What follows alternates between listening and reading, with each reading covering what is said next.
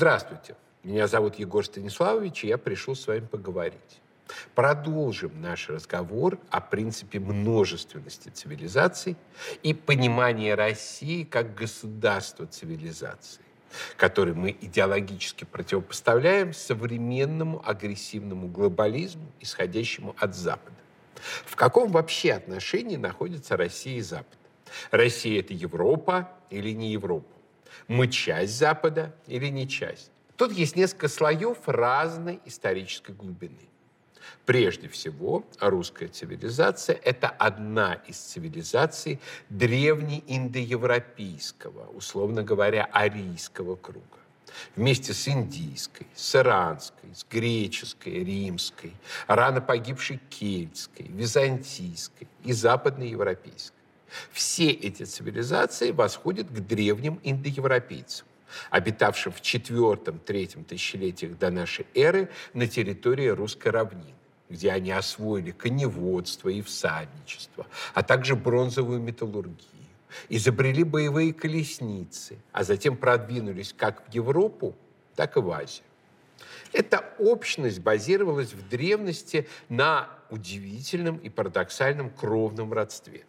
Генетики выделяют две близкородственные гаплогруппы, то есть генетические группы, восходящие к общему мужскому предку. R1A и R1B. Когда-то носители гаплогруппы R были палеолитическими охотниками на мамонтов и северных оленей, жившими в Сибири. Часть из них передвинулась в Северную Америку и стала предками многих индийских племен, в частности Сиу и Чироков. Причем любопытно, что именно предки этих племен создали в Америке так называемые маунды, огромные курганы, очень похожие на курганы древних индоевропейцев. Из Сибири носители группы R продвинулись вслед за таявшим ледником на север, а затем в Приволжье и Придонье. Группа разделилась на две ветви – R1A и R1B. Носители этих гаплогрупп, по данным палеогенетики, тысячелетиями жили рядом друг с другом на территории Восточной Европы создавали соседствующие и очень похожие археологические культуры. А потом начали движение в разных направлениях. Носители R1A частично остались в Восточной Европе, а частично двинулись за Урал, в Сибирь, Среднюю Азию, Индию, Иран и даже в Китай. А носители R1B заселили Западную Европу и Малую Азию. Хотя и по сей день среди народов Поволжья, даже говорящих на тюркских и уральских языках, есть немало представителей древнеиндоевропейского генофонда и R1A, и R1B. Иными словами, на самом глубинном уровне цивилизация русских, как славян, восходит к этому древнеиндоевропейскому культурному кругу. Хотя нельзя сказать, что мы ближе к Западной Европе, чем к Индии или Ирану. Напротив, генетические данные говорят об обратном. Но и впадать в антизападное кликушество тоже не следует. К сожалению, развитию нормальной палеогенетики в России сильно мешает паранаучная теория химика Анатолия Клесова, приобретшая характер новой квазиисторической секты а-ля академик Фоменко.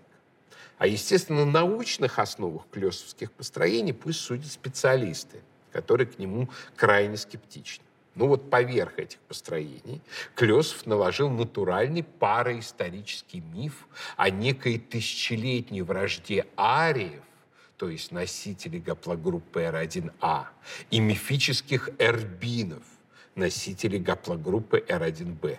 Якобы эти племена тысячелетиями воевали и враждовали. Мало того, эрбины якобы украли у ариев индоевропейский язык, что противоречит всем данным исторической лингвистики.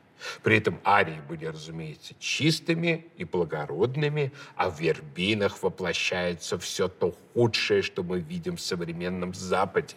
И наша нынешняя борьба с Западом – лишь отражение этой доисторической генетической вражды. Вымышленные эрбины нарисованы некими демонами-рептилоидами, умными, хищными, склонными к геноциду, а так называемые арии – ну, какими-то наивными недотепами. То есть это классика нашей псевдопатриотической мифологии, которая любит отдавать такие качества, как ум, хищность и эффективность Западу, а на долю русских оставлять простодушие и доброту. Это, конечно, не соответствует ни фактам, ни историческому методу, ни здравому смыслу, ни основам русской идеологии. И Р1А, и Р1Б тысячелетиями жили рядом что показывают данные палеогенетических и археологических исследований. Если бы они имели чудовищную вражду, то вся территория русской равнины на археологических уровнях бронзового века была усеяна бы костями и другими следами их взаимных побоищ. Ничего подобного нет. Напротив, когда следы побоищ встречаются, то это оказываются побоища с представителями других генетических групп. Например, группы И, которая составляла значительную часть населения Европы в эпоху неолита, или группы Н, которой восходят финно-угорские народы. Вражда русских и Запада никак не предопределяется генетикой, что доказывает простой факт.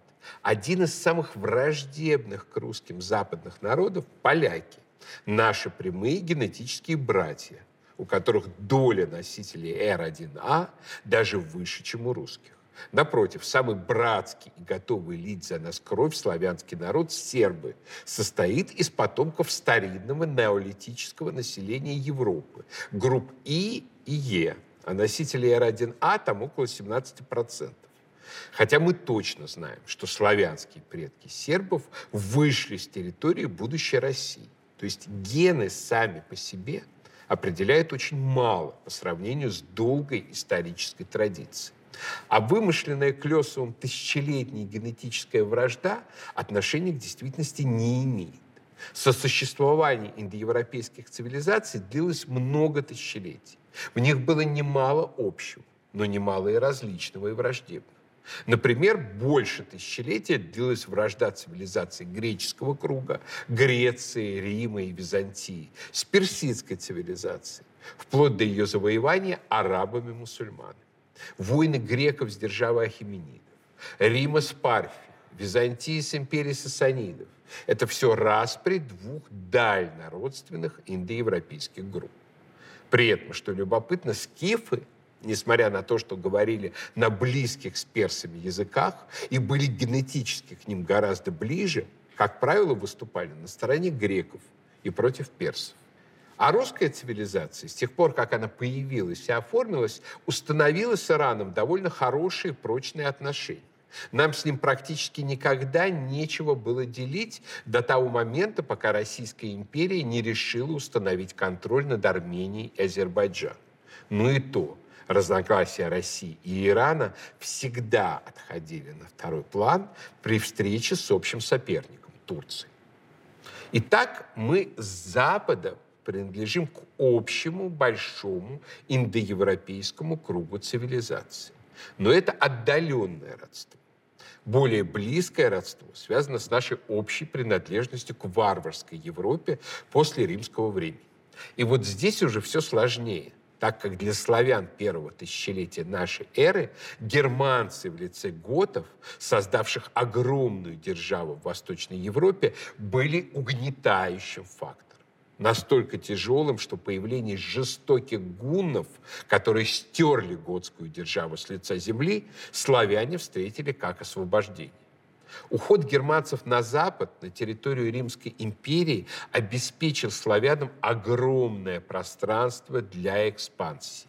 Сделал нас соседями с Византией, величайшей империей Средневековья. Часть славян переселились на ее территорию и ассимилировались, а часть начали самостоятельное развитие, в том числе и на наших русских реках. Наконец, при определении наших отношений с Западом сыграло огромную роль северное нормандское влияние. Норманы в 8-10 веках обрушились на множество земель из Западной и Восточной Европы. Во многих местах они создали яркие государства. Нормандию, герцог который завоевал Англию, Нормандское королевство на Сицилии, Мы не будем сейчас спорить о том, сыграли ли они решающую роль при становлении государства на Руси. С одной стороны, ничего позорного в таком факте для нас не было. Наоборот, это знак принадлежности к исторической высшей лиге. А с другой, за спиной славян были к тому моменту уже столетия успешной истории на византийском пограничье. И никаком внешнем содействии для создания государства и цивилизации они не нуждались. Да и сама наша цивилизация определена прежде всего славянскими корнями и византийским религиозным наследием, а вкладом викингов уже во вторую-третью очередь. Хотя в определенных аспектах он несомненен. Например, в исключительном искусстве русских в плавании по рекам на большие расстояния. Наше покорение Сибири напрямую связано и по энергии, и по темпам с походами викингов. Мы оказались хорошими учениками. Вот замечательную формулу нашего соотношения с западноевропейской цивилизацией дал великий русский мыслитель-славянофил Алексей Степанович Хомяков. От добровольного соединения Греции и Севера родилась Русь. От насильственного соединения Рима с севером родились западные царства. Греция и Рим отжили, Русь одна наследница Греции. У Рима много было наследников. То есть Россия и Запад – это север, северные варвары. Одни интегрировались с латиноязычной Западной Римской империей на ее развалинах, где захватило доминирование римское папство с его ересями. Так получился средневековый Запад. Другие интегрировались с Восточной Римской империей, причем не на развалинах, не за счет разрушения, а рядом, усвоив ее дух и культуру. Так получилась русская цивилизация. То есть со средневековым Западом традиционно мы двоюродные братья. А с нынешним, который успешно убил и зомбифицировал Старый Запад, это, конечно, вопрос, считать ли зомби своим родственником. Между средневековыми северо-западом и нашим северо-востоком существовало много связей. Зять Ярослава Мудрого, норвежский король Харальд Хардрада, погиб, пытаясь завоевать Англию. А Гита Гаральдовна, дочь победившего его Гарольда Годвинсона, который через несколько недель был разбит и убит Вильгельмом Бастардом из Нормандии, вышла замуж за Владимира Мономаха. Владимир Мономах был родственником одиозного германского императора Генриха IV, женатого на сестре Мономаха Евпраксии. Русский князь ходил на помощь своему немецкому родичу. Однако закончился брак скверно. Генрих оказался сатанистом, вовлекал жену в чудовищные оргии, и она в итоге от него сбежала. И именно ее показания помогли римскому папе Урбану II осудить императора. А сам возмущенный Мономах переориентировался, как считают некоторые исследователи, на другую партию в германском противостоянии. Князь Роман Мстиславич Галицкий погиб в Польше, когда отправился с дружиной вмешаться в борьбу за германский престол на стороне сына Фридриха Барбароссы Филиппа Швабского. Иными словами, северная горизонталь в первые столетия русской истории ощущалась, несмотря на углублявшийся раскол христианского Востока с Западом. Но постепенно фактор религиозного раскола выходил на первое место поскольку именно религия определяет сакральную вертикаль цивилизации. Особенность русской цивилизации, в отличие от западной, состояла в том, что она росла не на руинах римского наследия, не путем его поглощения и переваривания, а путем перенятия и пересадки римско-византийской культуры и идей. Мы не пожирали античную христианскую культуру, а ускоряли свое развитие под их воздействием. Мы создавали свое новое, а не перестраивали руины. Русь приняла от Византии именно представление о неусеченной полноформатной цивилизации и пронесла этот высочайший культурный стандарт через столетия собственных темных веков после монгольского нашествия. Именно византийское наследие позволило нам в сто лет преодолеть цивилизационную дистанцию, которую народы Запада преодолевали тысячелетия с момента римских завоеваний. А потом погибшая под двойным ударом с востока и запада Византия осталась для нас недосягаемой золотой страной, съявшей с икон, голубевший на фресках, певший в ирмосах и кондаках звучных канонов, оплетавший словесами проложных житий. Поколение за поколением русские жили в этой чудесной стране, не отличая ее от своей собственной родины. Это удивительное явление русской культурной истории. Полное отсутствие у нас северного эффекта, подобного тому, который имел место в соседних странах Европы. Эффекта упрощения и уплощения доставшейся нам богатой средиземноморской культуры приведение ее в соответствии со скудным унылым климатом и небогатой аграрно-производственной базой. Определенная тяга к примитиву иногда чувствуется в некоторых произведениях новгородской и псковской церковной культуры. Но не она, а сияющая золотом культура Москвы стала общенациональным русским стандартом. Россия не только не имела своей реформации, суть которой состояла именно в упрощении южной католической культуры до потребностей северных стран, она еще использовала эту реформацию на Западе для собственного усложнения. Малиновый звон появился на Руси в результате иконоборческого движения в Нидерландах, когда протестантские фанатики крушили церковное искусство. Сметливые русские торговцы Строгановы, создатели первой русской международной торговой корпорации, смехнули что к чему и начали вывозить продаваемые голландцами по цене артефакты церковной культуры. Немец на русской службе Штаден рассказывал, сюда то есть в Строгановскую факторию, голландцы и антверпенские торговые люди привезли несколько сот колоколов, которые были взяты из монастырей и церквей, и всякого рода церковные украшения, венчики, светильники от алтарей, медные решетки с хоров, церковные облачения, кадильницы и множество подобных вещей. Вот такое самоусложнение дало удивительный результат соседствуя с мощным Западом, при этом никогда не имея возможности сравниться с ним ни в экономической мощи, ни в демографической численности, Россия, тем не менее, создала богатейшую многоаспектную цивилизацию, которая абсолютно в любой культурной сфере говорит с Западом на равных. Какой бы мы ни взяли европейскую нацию, у нее есть слабые стороны культурного кода.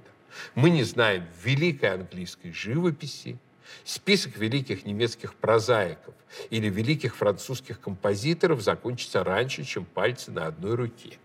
И только русские поставили себе абсурдную, если принимать в расчете только экономический базис, задачу охватить абсолютно все. И вот нас подталкивает вверх именно наша внутренняя Византия, ставшая нашей суперструктурой.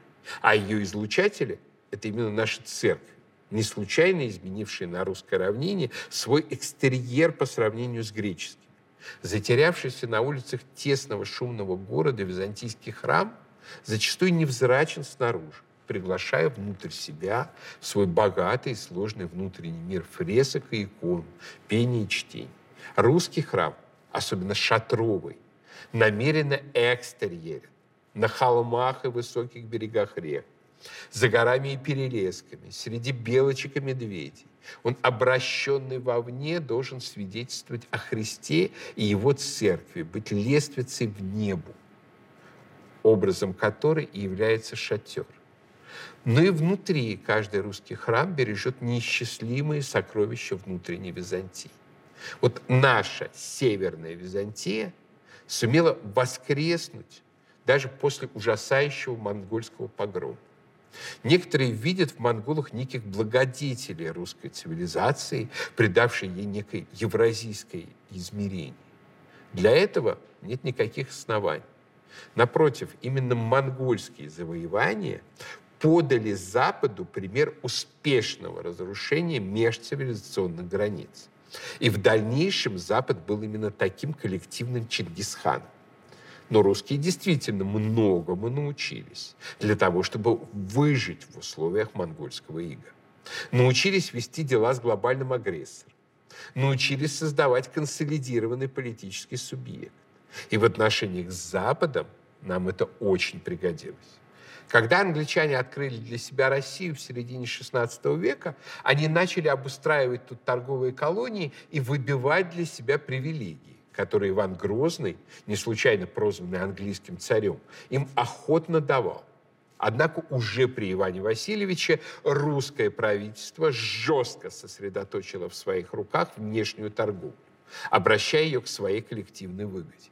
А после кончины Ивана Грозного при царе Федоре Иоанновиче когда внешней политикой руководил дьяк Андрей Щелкалов, Россия начала отказываться от привилегий англичан. Торгуя и с голландцами, и с французами, и с испанцами, русское правительство очень жестко ограничивало попытки западных купцов создать собственные независимые торговые сети, работать с русскими производителями напрямую, проникнуть вглубь страны правительство Михаила Федоровича предприняло беспрецедентно жесткие меры для того, чтобы не допустить проникновения англичан и голландцев в Сибирь, к ее пушнине. Был запрещен мангазийский морской ход, ведший в Сибирь по морю. Были повалены многие поморские кресты, которые указывали важнейшие навигационные места и направления север-юг. И те признаки велели мы, холопы твои, сжечь, чтобы однолично в Сибири, в Мангазею, немецкие люди водяным путем и сухими дорогами ходу не приискали, писал тобольский воевода Хованский царю Михаилу Федоровичу. Какого успеха добилась Россия?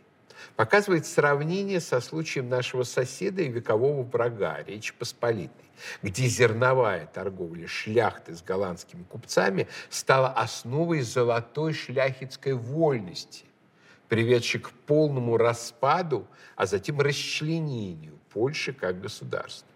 Русская цивилизация, парализовав негативное воздействие западной экспансии, при этом обернула себе на пользу созданную Западом мировую торговлю. Став крупнейшим экспортером пушнины, Россия создала ситуацию, когда Запад как бы сам финансировал нашу экспансию в Сибирь, окупавшуюся тысячепроцентными прибылями.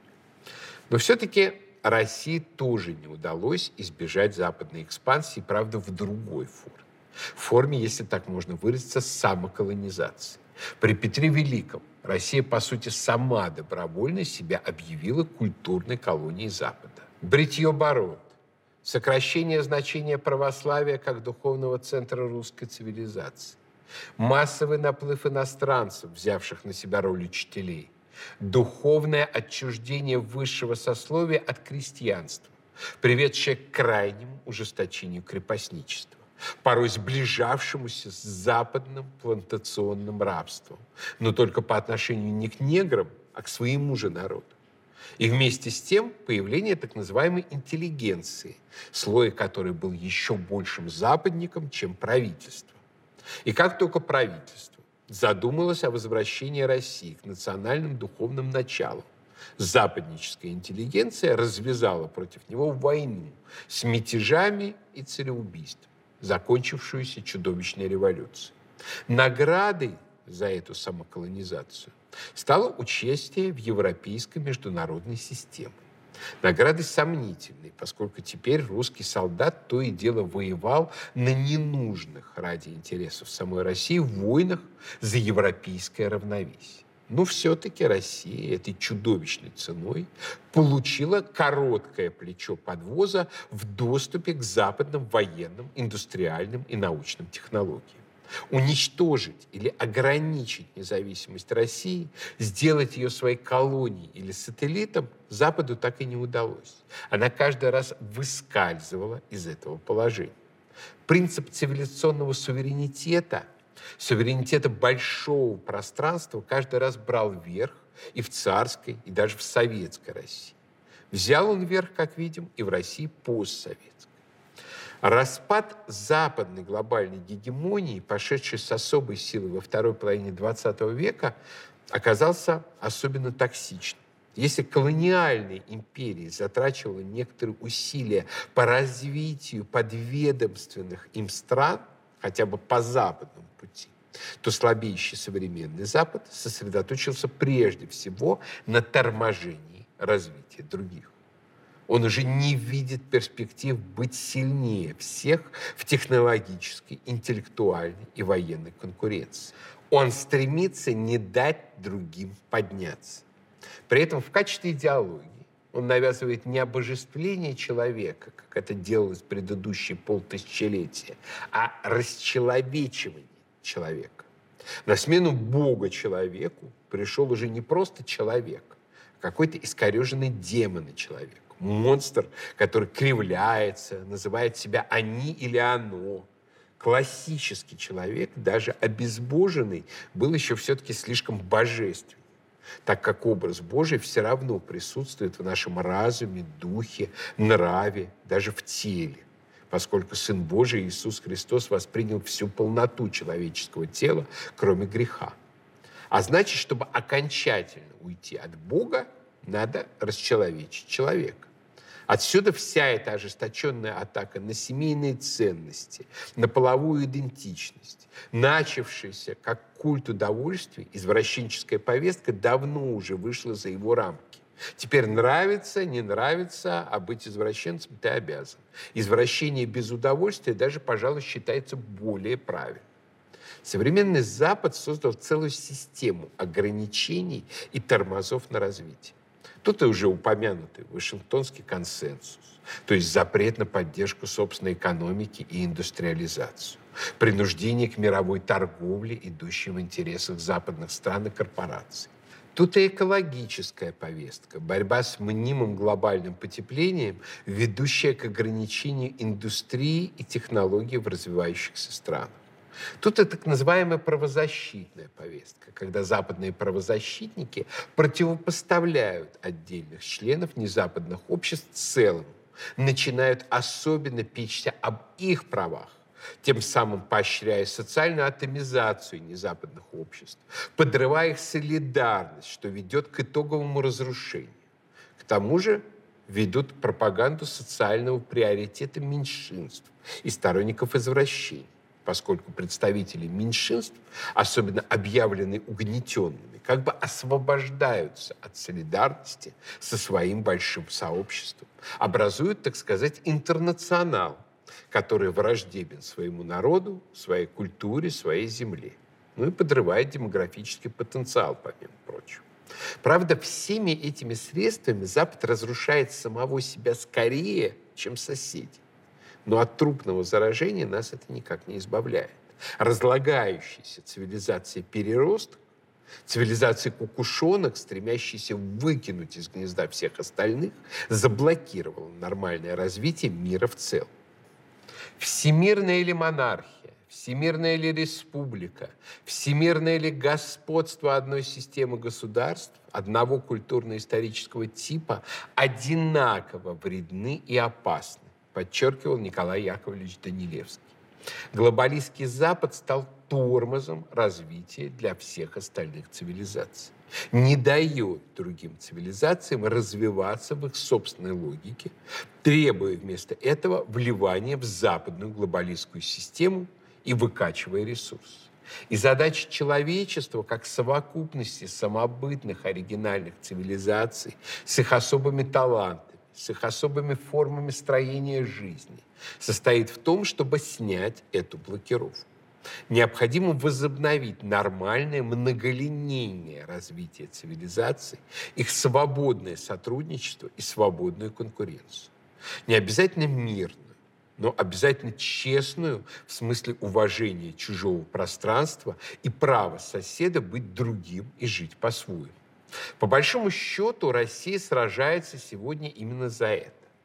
Мир постепенно осознает, что наша СВО, она не только за себя, не только за свои национальные и геополитические интересы. Мы дали сигнал вооруженному восстанию за цивилизационный суверенитет всех субъектов мирового развития. Именно поэтому имеем полное право на сочувствие и Китая, и Индии, и Ирана, и Турции, и арабских стран, и Латинской Америки, и тех сил в Европе и Америке, которые хотели бы остановить разложение, разделить свою традиционную цивилизацию и убивающего ее глобалистского зомби-монстра. Именно по этим идеологическим причинам нас уже поддерживают многие. а будут поддерживать еще больше. Особенно если мы будем провозглашать идеологию цивилизационного суверенитета и многолинейного развития открыто, без обиняков. Если мы порвем с реверансами в пользу западнического глобализма, мы защищаем и для себя, и для других право на суверенное развитие, право на собственное, ненавязанное извне будущее. Развитие не сводится к сформировавшейся на Западе модели, когда из сверхзвуковых самолетов непременно вытекают права ЛГБТ. Но мы должны открыто признавать и провозглашать в том числе и право на мракобесие. Точнее, на то, что зовут мракобесием западники-либералы право на мракобесие, то есть на отказ от следования ренессансно-просвещенческой либеральной левацкой парадигме в культуре и социальных отношениях. Это священное право народов и цивилизаций. Не всегда, но достаточно часто это на самом деле ангелосветие. Народы имеют право запрещать трансгендер, преследовать кощунство, верить в чудеса, не давать себя облапошить пропагандой под видом творческого самовыражения. Они имеют право считать, что скоростные поезда и антибиотики не являются следствием гомосексуализма и атеизма и не обязаны ими сопровождаться. Народы имеют право быть несовременными в тех или иных отношениях. Мало того, они имеют право считать современность несовременной и не актуальны. Тем более у них есть право не признавать авторитет тех сил, которые выступают глашатаями современности и свои частные интересы англосаксонской мировой мафии выдают за требования века. Право не быть собственным современником, как однажды выразилась Марина Цветаева, есть не только у поэта. Тот цивилизационный подход, который, по сути, провозглашает Россия – это прогрессивно-консервативный антиглобализм. Консервативный, потому что мы стремимся следовать своей традиции, своему, именно своему тысячелетнему опыту. Прогрессивный, потому что, опираясь на свою традицию, мы хотим развиваться, а не топтаться на месте и не плестись в хвосте, к чему нас принуждают как раз западные регрессоры, лжепрогрессисты. Антиглобализм потому что мы признаем такое же право на развитие в собственном направлении и за другими цивилизациями. Причем эта идеология стоит вне дихотомии, созданной как раз на Западе. Правое и левое, буржуи, социалисты. Весь кошмар, который мы пережили в 20 веке после большевистской революции, связан был именно с фанатичным западничеством большевиков, с неистовой их верой в мировую революцию, которая покончит со всем традиционным наследием на планете, в том числе с русской цивилизацией. Но сегодня Китай строит свой социализм, опираясь на Конфуция и новейшие капиталистические и индустриальные бизнес-модели. Фундаменталистский исламский Иран бережно относится к наследию своей древней зороастрийской цивилизации. Индия на основе обращения к своей древности создает динамическую капиталистическую систему. Ну а главное, в рамках цивилизационного подхода мы вполне можем уважать и китайских коммунистов, и иранских исламистов, сами коммунистами или исламистами не становясь. Вот чего невозможно с Западом, который требует только безоговорочного принятия и зомбификации. На Западе, безусловно, есть силы сопротивления, которые выступают за восстановление традиционной европейской и американской христианской цивилизации и за разрыв с глобализмом. Мы можем пожелать им в этой борьбе победы, но объективно рассуждая, мы должны содействовать формированию блоку мировых цивилизаций против Запада. Если человечество может освободиться от глобализма лишь ценой полного разрушения западной цивилизации, то эту цену придется заплатить. Запад – это тот мертвец, который сегодня хватает живых, утягивает их в болото и разрушает другие цивилизации, чтобы построить на их руинах свой трансгендерный туалет.